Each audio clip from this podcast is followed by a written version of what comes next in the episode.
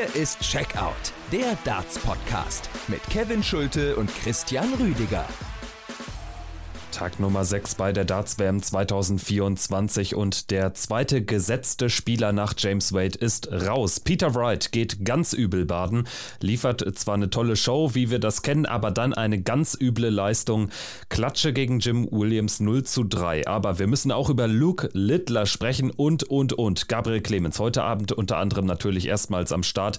Wir haben noch einiges mehr. Lass uns loslegen hier bei Checkout, der Darts Podcast powered by Sport 1. Ich bin Kevin Schulte. Danke fürs Einschalten und begrüße zurück von seiner Eintagesabstinenz Christian Rüdiger. Hi. Hallo Kevin, grüße dich. Ja, bevor wir chronologisch äh, vorgehen, müssen wir natürlich erstmal die Aktualität ganz frisch reinnehmen. Die ersten Emotionen von äh, Peter Wright äh, sind bereits dann auch verbalisiert worden.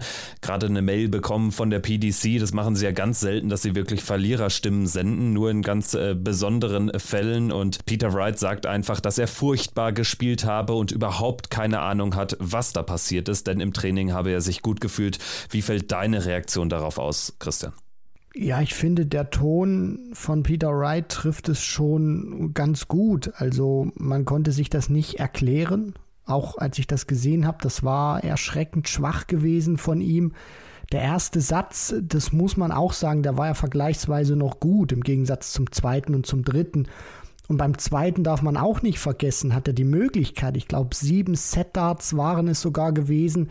Also der Auftritt von der Qualität war schon sehr schwach gewesen. Auf der anderen Seite muss man dann auch irgendwie sagen, hat er dann doch Möglichkeiten gehabt und da ist sehr viel Konjunktiv dabei. Wer weiß, was passiert wäre, wie er gespielt hätte, wenn er einen von diesen sieben Set-Darts macht im zweiten. Wenn es dann 1-1 steht, dann kriegt er vielleicht ein bisschen Ruhe. Aber ansonsten, ja, war das, äh, war das wirklich nichts gewesen von Peter Wright. Und äh, das ist einfach sehr schade gewesen, dass er rausgehen kann gegen Jim Williams haben wir thematisiert, aber dass es dann so eine Klatsche wird, wo er trotzdem noch Möglichkeiten hatte, das ist schon sehr bitter. Ja, das ganze Auftreten war einfach äh, eine Blamage, 83er Schnitt, das ist eines zweimaligen Weltmeisters auch völlig unwürdig.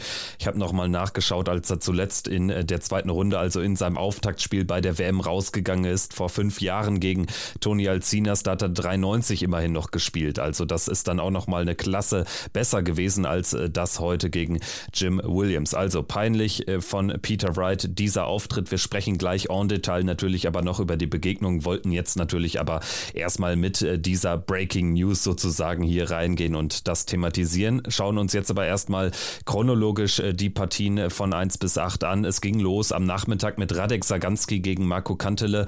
Fünf Satz-Match und es war am Ende dann doch ein hochverdienter Sieg für Saganski. Wenn man sich die Leckbilanz ansieht, dann war es nämlich alles andere als eine knappe Kiste.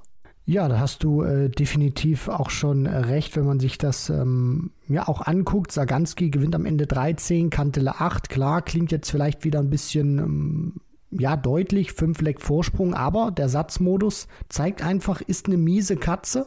Und äh, da kommt dann auch dieses enge Ergebnis von äh, 2 zu 3 dann äh, zustande. Beide haben sich schwer getan, hatten auch viele, viele Fehler auf die Doppel, was sicherlich dann auch so ein bisschen die Qualität des Matches lindert. Das war etwas, äh, ja, nicht gerade für Feinschmecker gewesen, also auch ein sehr gemächlicher Einstand, um es mal so zu sagen. Also jetzt nicht nur vom von den Würfen auf die Doppel, sondern auch vom Scoring her. Also gerade was sie dann uns über fünf Sätze gerade bei den 140ern angeboten haben, das war echt wenig gewesen bei den 100 plus Aufnahmen. Also mit einem Triple fand ich, war das schon über Best of Five in Ordnung. Aber ansonsten, was so zwei Triple anbelangt, war da echt wenig. Und von daher, Saganski müht sich da auch durch. Und ja, ich glaube, mehr wird für ihn am Ende auch nicht zählen.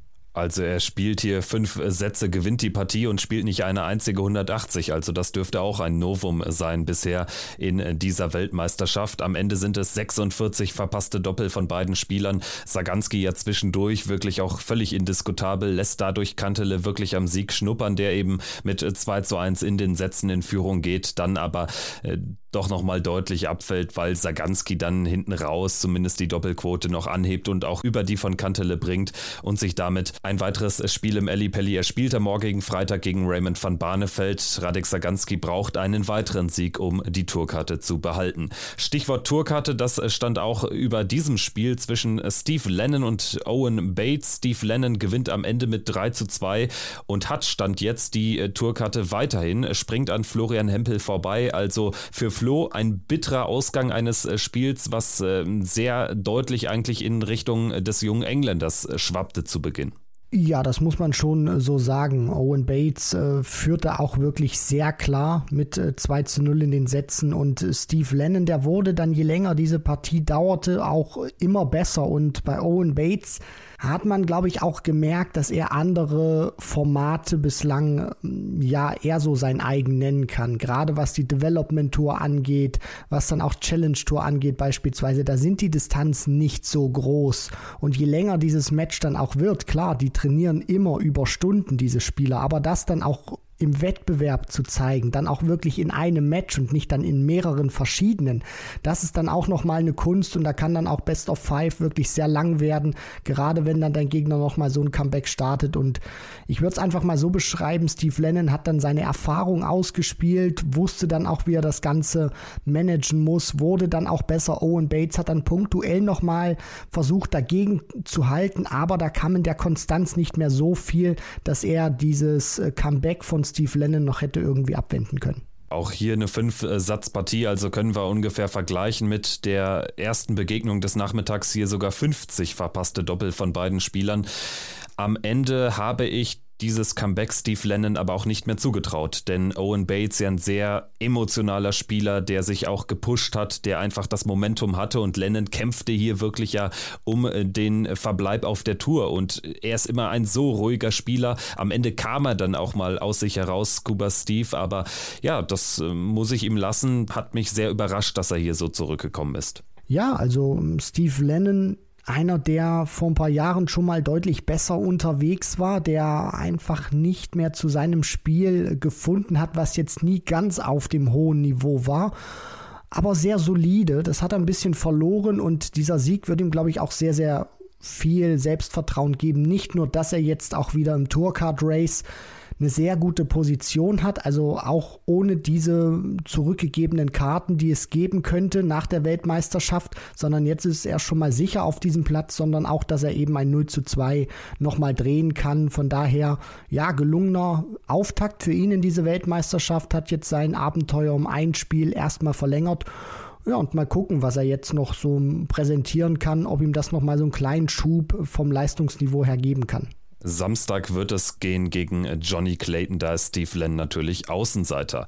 Machen wir mit dem nächsten Iren weiter. William O'Connor, der ist mit einem 3 zu 0 gegen Buff Patel in die nächste Runde eingezogen. Es war der zweite komplette Whitewash dieses Turniers. Nach dem 9 zu 0 in den Legs von Jim Williams gegen Norman Madu gewinnt William O'Connor gegen den indischen Qualifikanten hier völlig ohne Probleme. Aber ein 98er Schnitt zu spielen, eine 75% Doppelquote gegen einen Gegner, der einen überhaupt nicht fordert, ist auch auch la Bonheur. Ja, auf jeden Fall. Also du musst dich dann selber auch immer wieder dazu zwingen, die Konzentration nicht zu verlieren, weil Willie O'Connor wusste spätestens nach dem ersten Satz, er kann im Prinzip spielen, was er hier will. Er wird diese Partie nicht verlieren. Und ähm, da dann auch so das durchzuziehen, ist wirklich aller Ehren wert und zeigt auch, was der Magpie für ein guter Spieler ist, wenn er es auch mal mit der Konstanz hinbekommen würde. Und was ich auch sehr ja, cool fand, vielleicht so als kleiner Fun-Fact, der hat mehr 140er als 100er geworfen in diesem Match, Willie O'Connor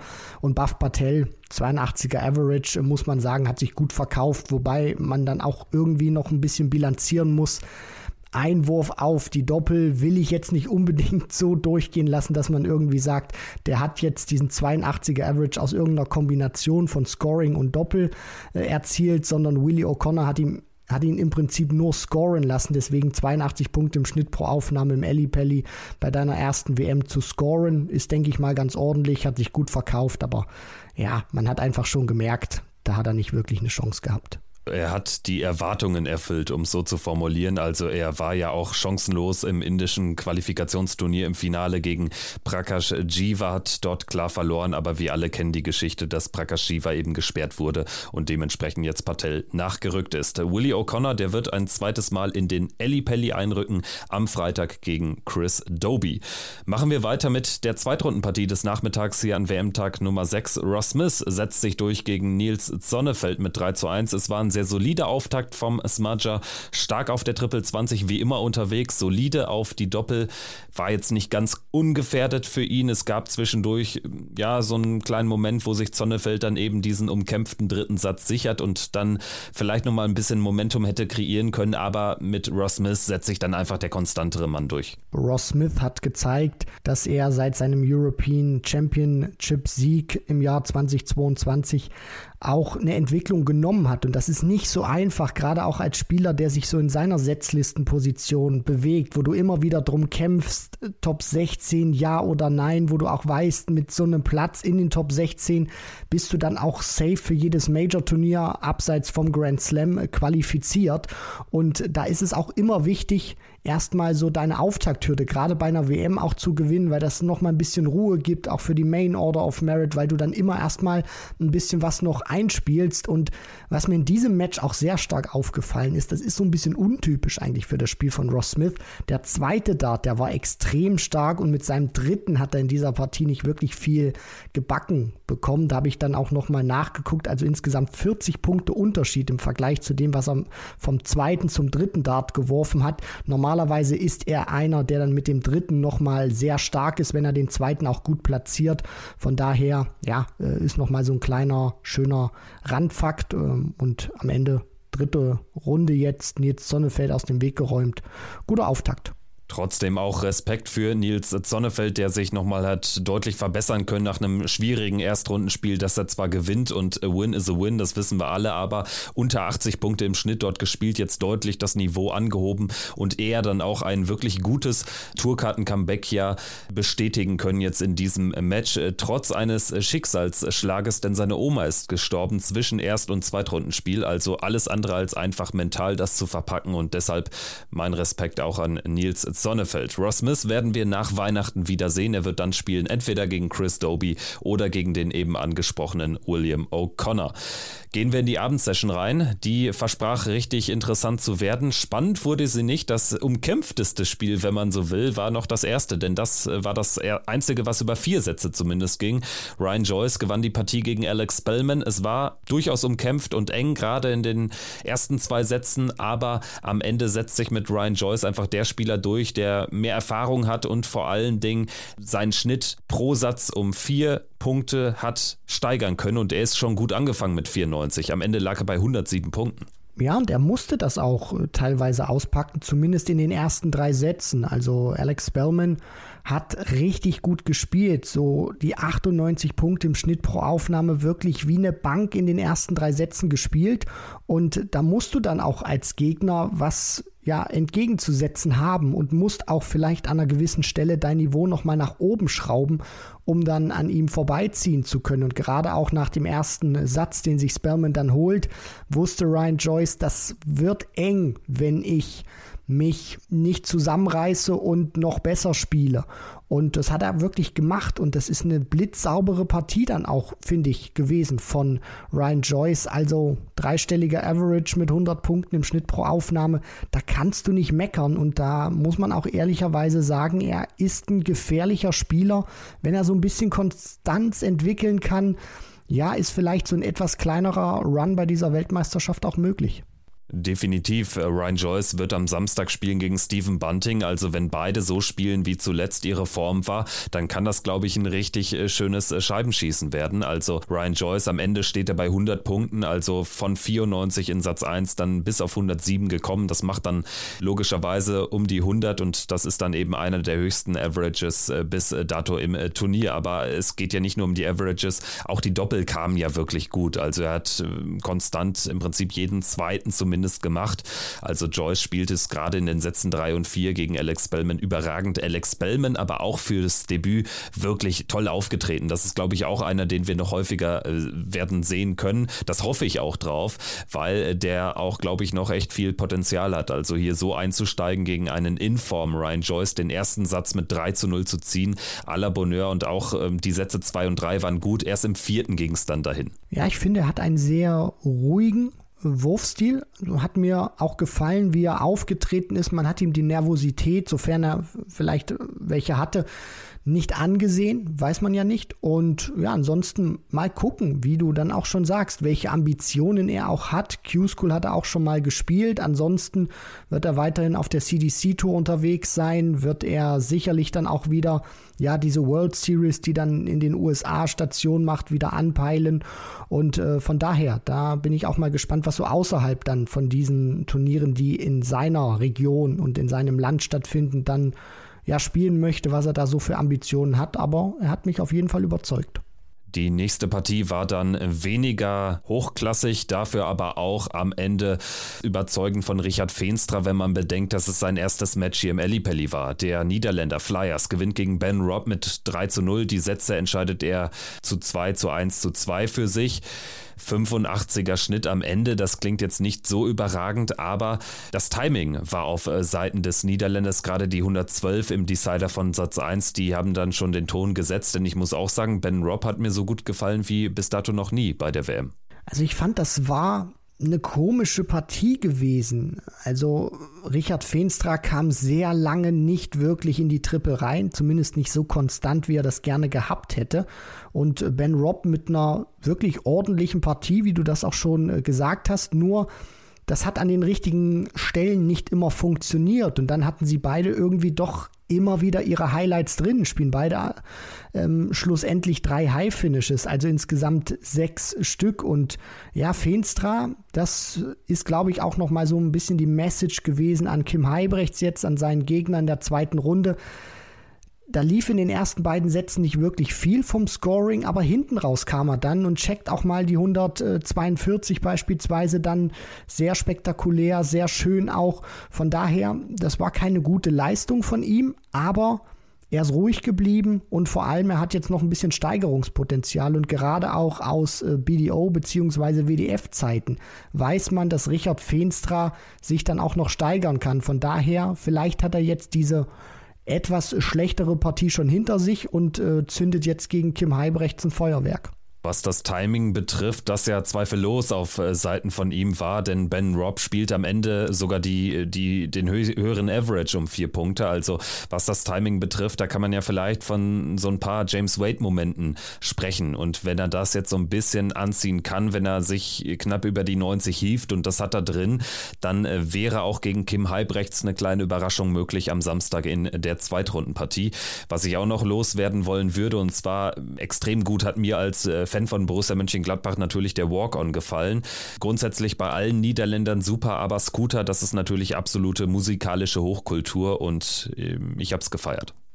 Ich ähm, ja, habe mir die Frage gestellt, mit welchem Walk-on-Song er auflaufen wird, weil den hat er damals auch schon zu BDO bzw. WDF-Zeiten schon benutzt und auch bei der letzten WDF-WM, die er mitgespielt hat im April 2022, ist er damit sozusagen auf die Bühne gekommen und jetzt hat er das tatsächlich auch mit rübergenommen und äh, ist damit auch bei der PDC-WM aufgelaufen richtig stark aufgelaufen ist Luke Littler. Und damit äh, sprechen wir jetzt über ja vielleicht sogar das größte Highlight dieses Tages, denn wir alle haben uns sehr natürlich gefreut auf Wright gegen Williams, weil klar war von Anfang an hier kann Peter Wright als äh, viergesetzter Spieler trotzdem rausgehen, aber wir haben uns äh, fast genauso, glaube ich, gefreut auf den 16-jährigen, auf Luke the Nuke Littler. Übrigens der Spitzname die Atombombe wurde von John McDonald unterlassen, finde ich jetzt auch nicht ganz verkehrt verkehrt, um es so zu formulieren, aber was er dann gespielt hat, war wirklich eine explosive Leistung gegen Christian Kist, der keinen Gichtanfall oder irgendwas hatte, der war gar nicht so schlecht, gewinnt Luke Littler 9 zu 2. Also er holt hier drei Sätze. Ich hatte gestern wirklich ein bisschen fast feixend gemeint, ja, der kann hier auch einen Whitewash holen. Er war nicht weit davon entfernt. Mir fehlen immer noch die Worte ob dieser Leistung. sehr stark, sehr beeindruckend auch seine ganze Präsenz auf der Bühne. Man hat ihm angemerkt, er hat Spaß gehabt, der war nicht nervös, also so hat es zumindest gewirkt, auch wenn er das danach im Interview gesagt hat in der Anfangsphase. Allerdings hat man das in seinen Darts und in seinem Spiel nicht gemerkt. Also das finde ich auch immer ist ein gutes Zeichen, wenn man das über einen Dartspieler sagen kann, wenn er sich selber nervös fühlt, aber man sieht ihm das nicht an, auch in dem Steckwinkel seiner Darts oder an seinem Trefferbild. Das war schon in der Frühphase der Partie gut gewesen und man muss einfach sagen, er hat äh, Christian Kiss, der wirklich ordentlich gespielt hat. Also das hätte in einer anderen Partie, hätte er da auch einen Satz, vielleicht auch zwei gewinnen können, je nachdem, welchen Gegner er da gespielt hätte gnadenlos effizient von Luke Littler gewesen. Der hat kein Dolch nachgelassen und spielt den höchsten Average bislang im Turnierverlauf. Klar ist der Hype Train jetzt so richtig in Bewegung. Ähm, ja, schauen wir einfach mal. Also 16 Jahre, der wird jetzt im Januar 17 sein. Äh, er steht im Kontakt mit Phil Taylor. Ich glaube, das ist jetzt auch nicht so schlecht. Also wenn man gerade auch als Spieler sich auf die Tipps, die The Power einem gibt, einlässt äh, dann lässt sich das vielleicht auch erklären, warum er zum ersten Mal auf diese Bühne gekommen ist und so gespielt hat, wie er gespielt hat. Und es ist ja auch nicht so, dass The Power irgendwie mit der Visitenkarte durch die heiligen Hallen der Darts-Veranstaltung läuft. Ne? Also der sucht sich ja auch schon sehr penibel aus, wen er da vielleicht so ein bisschen unter die Fittiche nimmt oder wen er vielleicht mal berät, wo er vielleicht mal die Handynummer rausgibt, um es so zu formulieren. Definitiv. Das äh, hatten wir auch in der Corona-Zeit äh, mal erlebt, als Devin Peterson da von einem Austausch berichtet hat. Man hat das immer wieder auch ähm, damals gesehen, als Lewis so seine Hochphase hatte, beziehungsweise sich als Topspieler dann nach oben gearbeitet hat, etablieren konnte. Als ja, Lewis sich dann so ein bisschen auch abgespalten hat, dann nicht mehr so empfänglich war auch für diese Tipps von Phil Taylor, dann ging es auch irgendwie mit der Konstanz ein bisschen weg. Und naja, man weiß ja auch heute, Adrian Lewis zwar noch Tourkartenbesitzer, aber nicht mehr wirklich auch mit Phil Taylor in so Rigo, in so großem Kontakt. Von daher, ich glaube, Luke Littler macht da viel richtig und ja, starke Performance und man darf ja auch nicht vergessen, durch das Ausscheiden von Wade, von Wright, die auch noch, sage ich mal, in dieser selben Region sich befinden, hat sich da jetzt auch ein bisschen was im Draw geöffnet wo ich beispielsweise auch sage, Luke Littler kann einer sein, der davon profitiert, aber auch ein Raymond van Barneveld, der beispielsweise noch ins Turnier eingreift, der hätte ja in der dritten Runde auf Peter Wright getroffen. Das ist ein sehr, sehr spannendes Achtel. Wir haben zwei Gesetzte erst, die ausgeschieden sind und beide kommen aus demselben Achtel, Wright und Wade. Wir haben jetzt nur noch zwei gesetzte Spieler hier auf dem Weg in ein Viertelfinale. Das ist einmal der heutige Gegner von Luke Littler. Er wird ja heute Abend dann schon wieder spielen gegen Andrew Gilding, der ist die 20. Und wir haben Raymond van Barneveld, die 29, wird spielen gegen Saganski, Sieger gegen Jim Williams. Und dann eben der Sieger aus Gilding, Littler gegen Matt Campbell. Den dürfen wir auch nicht unterschlagen als James Wade bezing Bezwinger. Also einer von diesen sechs genannten Spielern wird im WM-Viertelfinale stehen und ist dann mit auch wirklich in 2024 noch in diesem Turnier. Und das ist ein äh, dickes Ding. Ich muss sagen, also von der Capability muss es eigentlich Luke Littler werden. Jim Williams hat eine Konstanz, die ist beeindruckend, Matt Campbell auch, aber andere kann ich mir kaum vorstellen. Und also Wayne Mardell hat ja schon gesagt, äh, der kann auch Weltmeister werden. Ne? Jetzt wirst du wahrscheinlich den Hype-Train ein bisschen versuchen zu bremsen, aber ich sag nur so viel bei den Buchmachern. Ich meine, was ich gesehen habe, Top 5 oder 6 jetzt auf Platz einmal fünf. schon gestiegen. Platz 5, ja. vor, vor Gary Anderson. Ja, überleg sogar. dir das mal, der ist 16. 16, drei Viertel. Ja, dann geht's ja. Ne? Aber Wahnsinn, Wahnsinn. Also, was sagst du dazu, zu diesem Hype-Train rund um Madel, der natürlich sowas auch mitbefeuert? Natürlich. Also wenn du so eine Performance an den Tag legst und ich möchte es auch mal so formulieren, das englische Darts ist nach dieser Phil, äh, nach dieser Phil Taylor Ära auch ein Stück weit ausgedünnt. Klar hast du den Bully Boy aktuell als aktuellen Weltmeister, du hast Luke Humphreys, du hattest Rob Cross damals, der so ein bisschen auch als dieser potenzielle Nachfolger im äh, Gespräch war, gerade auch nach diesem WM-Finale damals. Aber die sind einfach so verwöhnt worden. Damals Lowe, Bristow, danach kam sozusagen Taylor, das war ein fließender Übergang und jetzt lechzen sie irgendwie danach, dass wieder einer da ist, der nicht nur mal die Nummer eins der Welt ist oder Weltmeister, sondern der diesen Sport auch dominieren kann. So, ähm, Luke Littler hat eine oder kann eine große Karriere vor sich haben, dass er sowas drauf hat. Ich meine, wenn du bei deinem Debüt mit fast 17 Jahren 106 spielst, dann musst du auch einfach was auf dem Kessel haben. Und er hat wahnsinnig viel Qualität. Die Frage ist, was macht er daraus? Also Wayne Mardell hat das auch angesprochen, naturally gifted, also der hat sehr viel mit in die Wiege gelegt bekommen und jetzt wird halt die Frage sein, was kann er daraus machen? Wie fleißig wird er sein? Und man darf auch nicht vergessen, wenn wir jetzt mal zehn Jahre vorgehen, dann ist er immer noch brutal jung. Also Stand jetzt wäre der 26, kurz vor seinem 27. Geburtstag stehend. Und das ist eine Menge Holz und ja, es liegt an ihm. Große Karriere kann es werden. Und ähm, da muss man jetzt einfach abwarten. Also man kann nicht vorhersagen, dass der irgendwie mehrfach Weltmeister wird. Dafür gibt es keine Garantie, aber die Qualität Stand jetzt hat er auf jeden Fall. 106er Average am Ende, der klar beste bislang im gesamten Turnier, siebenmal die 180, 50 Prozent auf die Doppel alles richtig schick gelaufen für The Nuke. Machen wir weiter mit Peter Wright gegen Jim Williams. Wir schließen also die Klammer zum Anfang der Folge. Peter Wright geht raus, das müssen wir jetzt nicht nochmal durchexerzieren. Wir müssen aber über die Einzelheiten sprechen und da würde mich erstmal deine Meinung nach der Dartswechselgeschichte mal wieder bei Peter Wright interessieren. Also er hat mit Aluminiumschäften mal nicht angefangen, ne? mit den Slim Flights, dann äh, Plastikschäfte drauf gemacht im zweiten Satz, andere Flights. Nach neun oder zwölf Darts in diesem ersten Leck vom zweiten Satz wechselt er bereits wieder zurück. Im dritten Satz sind es die goldenen Darts. Also was war das denn bitte wieder schön von der Warte aus betrachtet? Boah, das ist eine verdammt gute Frage. Was mich nur gewundert hat, als ich dieses Setup gesehen habe, kam natürlich die Frage, warum?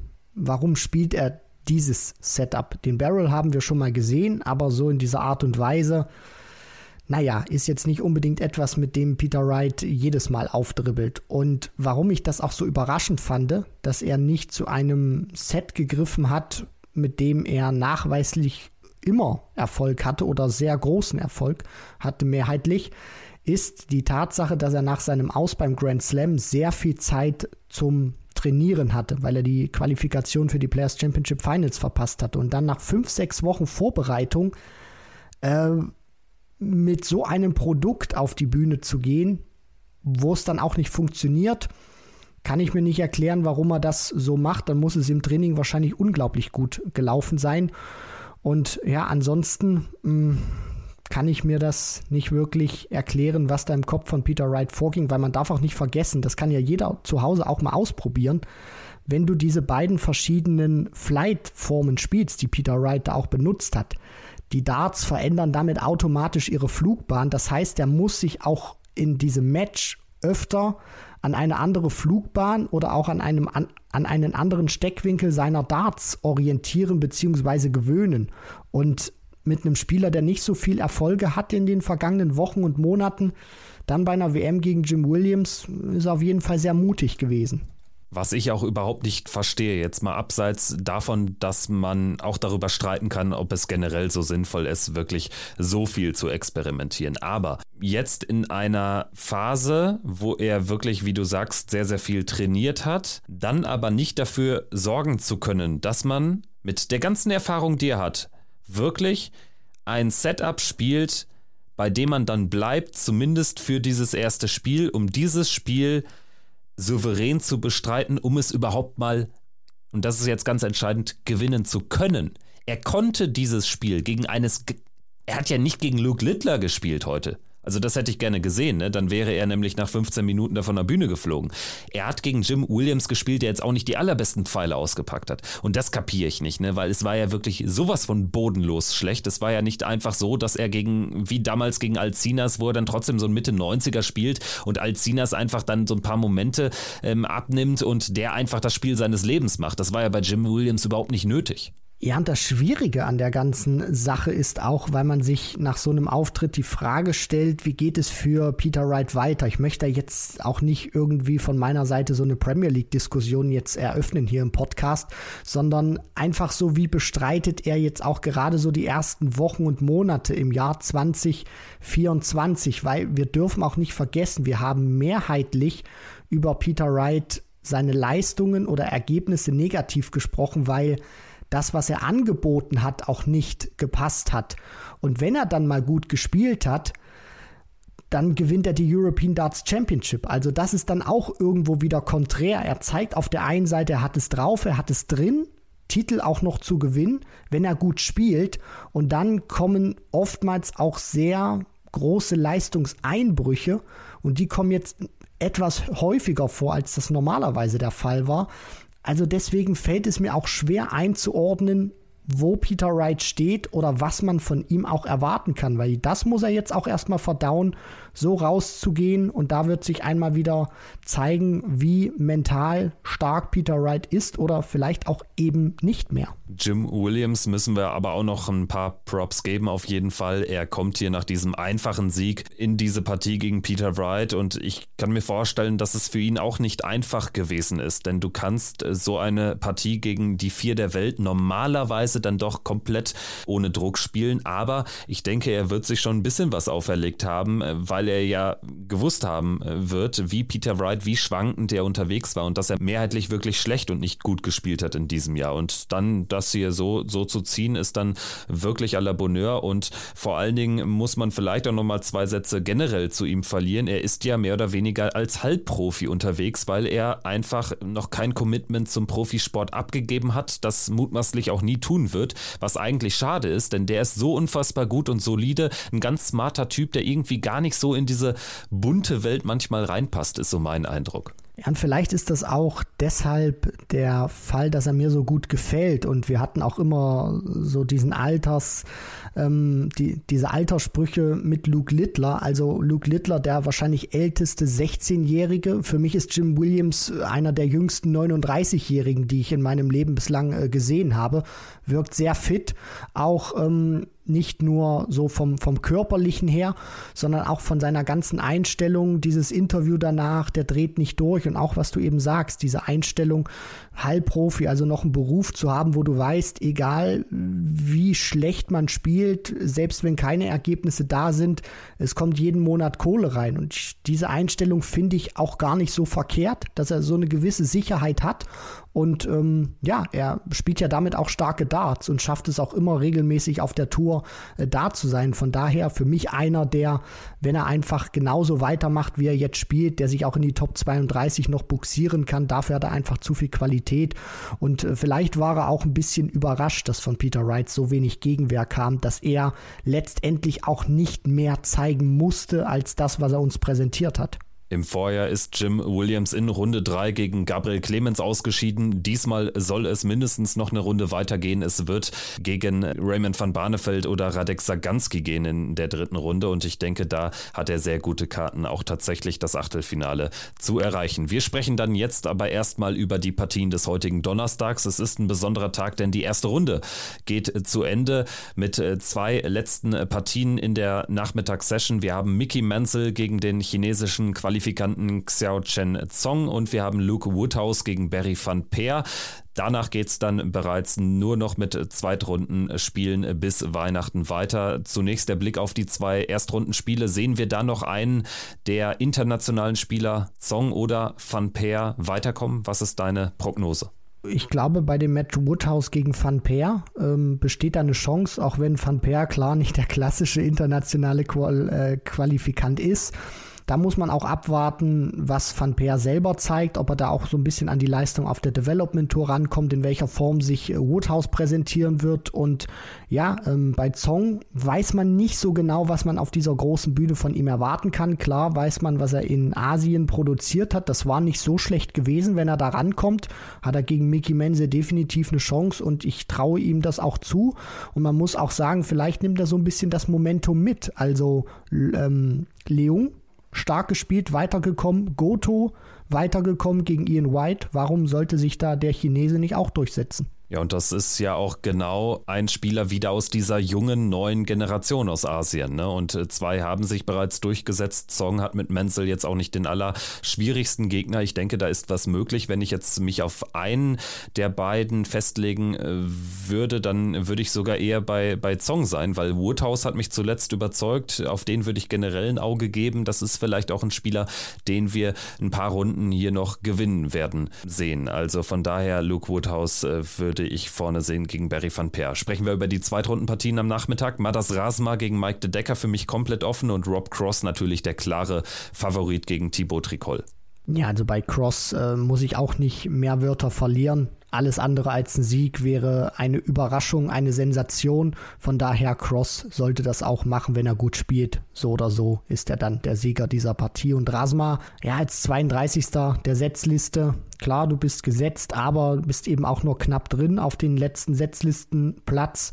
De Decker, wenn er sein Spiel zusammenbekommt, gefährlicher Mann, kann da auch Rasma schlagen, wäre keine Überraschung aus meiner Sicht dann. Von daher für mich so ein 50-50 Ding. Schauen wir auf die Abendsession. Da geht's los mit Gilding gegen Littler. Haben wir ja eben schon in der Besprechung von Luke Littler kurz angerissen. Gegen Gilding, nach der Leistung ist er favorisiert. Gibt es für dich ein realistisches Szenario, dass er 15 Punkte, und ich glaube, die müsste verlieren, damit Gilding hier durchkommt, dass er die im Vergleich zu gestern liegen lässt im Average? Ja, also das kann auf jeden Fall äh, passieren. Der wird jetzt erstmal auf Wolke 7 schweben. Er muss aus meiner Sicht, also das ist jetzt nur von außen gesagt, aus sehr weiter Entfernung, jetzt diesen Hype nicht an sich ranlassen. Und äh, in der ersten Runde hat das wunderbar funktioniert. Also da war der Hype ja auch schon da und da hat er trotzdem abgeliefert. Gilding laut eigener Aussage macht ihm kein Problem, weil er spielt schon sehr, sehr lange Darts und hat auch schon gegen Spieler gespielt, die einen langsamen Rhythmus haben. Von daher, ähm, ja, wäre das für ihn auch keine Ausrede. Und ich glaube, was für alle neu gewonnenen Luke Littler-Fans auch äh, positiv sein kann, er steht im Austausch mit Phil Taylor und ich glaube, Taylor wird da auch noch mal so ein paar mahnende Worte auch an ihn richten und sagen, du hast eine super erste Runde gespielt, aber du willst auch noch ein bisschen weiterkommen in dem Turnier, deswegen nicht ähm, ja, dir das zu Kopf steigen lassen, sondern schön ruhig weiterarbeiten. Und dann könnte es wieder sein, dass Luke Littler eine gute, stabile Partie spielt und sich dann in die dritte Runde buxiert nicht überpacen. Ich denke, darum wird es gehen. Er kann sein Auftaktspiel ohnehin eigentlich nicht mehr toppen. Und jetzt hat er weniger als 24 Stunden Pause. Vielleicht das ein kleiner Nachteil gegen einen ausgeruhten Gilding, aber trotzdem, ich sehe ihn hier nach diesem Auftakt wirklich vorne. Danny Noppert gegen Scott Williams, Partie Nummer 2. Zwei sehr unterschiedliche Charaktere. Noppert Williams im letzten Jahr hätte ich es als äh, vollkommen offen empfunden. Williams hat aber nicht mehr den Touch ähm, von 2022 und trotzdem, ja, vielleicht, wenn er ein Momentum generieren kann, kann es enger werden als erwartet, aber Noppert müsste es eigentlich ziehen, oder? Ja, das sehe ich so, Kevin. Also Scott Williams müsste sich in so einen Rausch spielen, so ein Momentum auch aufbauen, was er zuletzt auch nicht wirklich hatte vom spielerischen Niveau her. Und Danny Noppert ist in der Hinsicht ungünstig, weil er nie das ganz große Feuerwerk raushaut, aber sehr konstant ist. Ein gewisses Grundniveau, so im Bereich 92 bis 95, sehr stabil bei den Zwei-Dart-Finishes. Wenn er das wieder an den Tag legt, dann wird er aus meiner Sicht diese Partie auch gewinnen. Und dann wird es äh, spannend aus deutscher Sicht. Gabriel Clemens zum ersten Mal im Pelli nach seinem famosen Halbfinallauf äh, bei der letzten Weltmeisterschaft. Er wird spielen gegen Manlok Leung, den äh, Van Feen Bezwinger. Und diese Partie reicht, um ihn nicht zu unterschätzen. Das ist erstmal das Wichtigste, wird Gaga auch nicht machen. Und dann bin ich einfach sehr gespannt, was uns Leung anbietet. Ich denke, bei Clemens, da haben wir es ähnlich wie bei Noppert, ein solides Grundniveau. Das wird er nicht unterschreiten. Das würde mich arg wundern wundern und dann entscheidet er natürlich, ob Leung hier eine Chance hat. Wenn Leung aber wirklich wieder so spielen sollte wie gegen Van Feen, dann ähm, könnte es eng werden, enger als wir alle denken.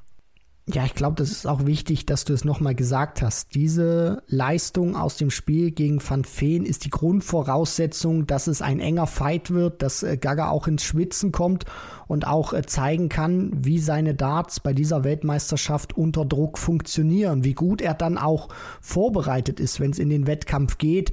Und das ist immer diese Schwierigkeit. Das hat man in den vergangenen Jahren immer wieder gesehen, wenn da einer überrascht hat in der ersten Runde, ein gutes Match gespielt hat, das dann nochmal zu bestätigen. Und im Prinzip, was wir auch schon bei Luke Littler gesagt haben, er kann das aus meiner Sicht jetzt nicht nochmal toppen. Also 1180er beispielsweise, das ist schon sensationell gewesen. Von daher, es würde mich überraschen, wenn er nochmal an diese Leistung, an dieses Niveau herankommt. Und ähm, wenn er nicht herankommen sollte, bin ich sehr gespannt, was Leung uns so bieten sollte. Aber klar, Gaga ist der Favorit. Gaga wird auch bestimmen, was das für ein Match wird. Und ähm, ich bin da sehr zuversichtlich, dass es dann in die dritte Runde geht für ihn. Und danach könnten wir uns aus deutscher Sicht mit einem Gaga-Sieg im Rücken relativ entspannt die Partie zwischen Damon Hatter und Martin Lukeman anschauen. Hier natürlich Hatter als Nummer 10 der Setzliste favorisiert, aber Lukeman ist ein Fighter und hat jetzt äh, nicht schlecht ausgesehen. Also gerade so in der zweiten Jahreshälfte hatte einen schwierigen Start ins Jahr, sich dann aber am Ende doch noch sehr, sehr komfortabel auch für die WM qualifiziert, ist hier durch die erste Runde dann auch relativ äh, souverän durchgekommen. Von daher, ja, vielleicht kann er es Hatter auch schwer machen ähnliche Voraussetzungen wie bei Williams gegen Noppert, würde ich jetzt mal konstatieren. Also für mich wird diese Partie auch durch eine Konstanz auf die Doppel entschieden bei Martin Lugman. Hatter wird ja, wohl, wenn ich es wenn mir jetzt so durch, durch den Kopf gehen lasse, hätte ich gesagt, er wird vom Scoring her dominieren, aber Alexandra Palace, mal gucken, ob er da auch immer so konstant liefern kann, wie er das sonst auf der Pro Tour immer macht. Also der Ellie Pelli ist noch nicht so, sage ich mal, vielleicht die Institution von Damon Hatter, wo er einfach reinkommt und sagt, yo, da werde ich einfach ein gewisses Niveau zünden. Aber, und da bleibe ich dabei, wenn Lukeman diese Konstanz beim Finishing hinlegt, wie er das in Runde 1 getan hat, wird er Möglichkeiten gegen Hatter bekommen, wird er Legs gewinnen, wird er auch Sätze gewinnen. Die Frage ist dann, ob es drei werden oder vielleicht nur zwei oder einer, aber es kann eng werden. Das soll's dann gewesen sein mit der Vorschau auf den heutigen siebten WM-Tag. Wir haben gesprochen in dieser Folge über das Aus von Peter Wright, über den famosen Auftritt von Luke Littler und unter anderem eben über den ersten Auftritt von Gabriel Clemens. Mein Name ist Kevin Schulte. Bedanke mich an dieser Stelle nochmal fürs Zuhören und Christian, vielen, vielen Dank auch dir. Hat wie immer Spaß gemacht und dann bis morgen. Ciao.